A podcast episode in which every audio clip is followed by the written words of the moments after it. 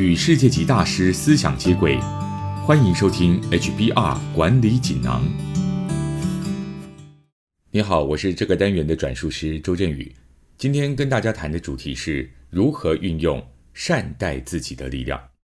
想想看，有一位好朋友找你诉苦，告诉你他面临的痛苦或是犯下的错误，你会怎么做？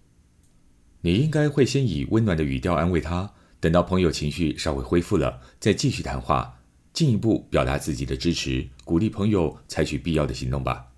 但是，当你自己犯下重大错误或是经历挫折的时候，你却常常严以律己，马上就责备自己说：“我真是个白痴。”或是羞愧的无地自容，自我感受变得很差。我们都知道这是什么样的感觉，我们会变得无法有效思考，时间与空间仿佛都停止了，身体不听使唤，不确定自己究竟是谁。让自己变成自己最大的敌人。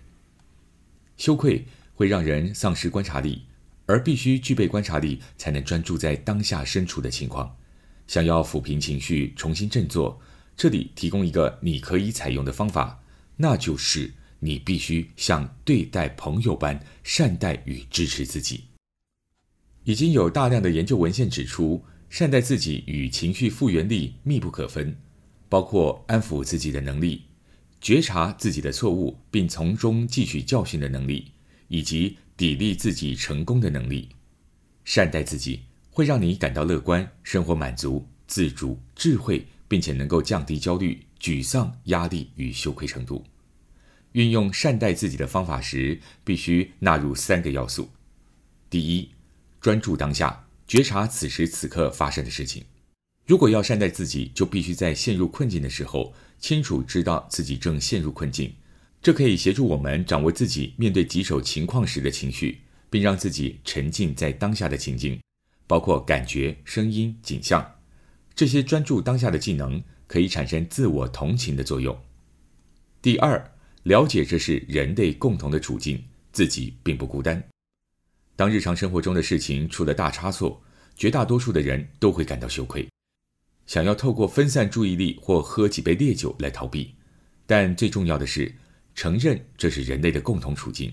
了解其他人面对类似的情境时也有相同的感受，而且不是只有自己的人生遭逢苦难。第三，善待自己，对自己展现善意与温暖，这可以有很多不同的形式，像是温柔的把手摆在心上，确认自己的感受，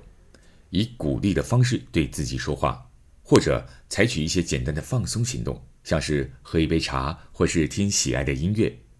当我们经历正向温暖的连接，神经系统就会释出让人感觉良好的荷尔蒙，也就是催产素，降低肾上腺素的作用。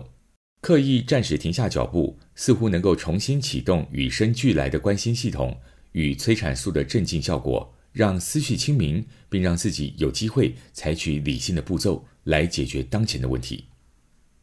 以上摘自《哈佛商业评论》全球繁体中文版，说明如何运用善待自己的力量，帮各位整理善待自己的三个要素：第一，专注当下；第二，了解这是人类共同处境；第三，对自己展现善意与温暖。更多精彩内容，欢迎阅读《哈佛商业评论》全球繁体中文版。谢谢你的收听，我们下周见。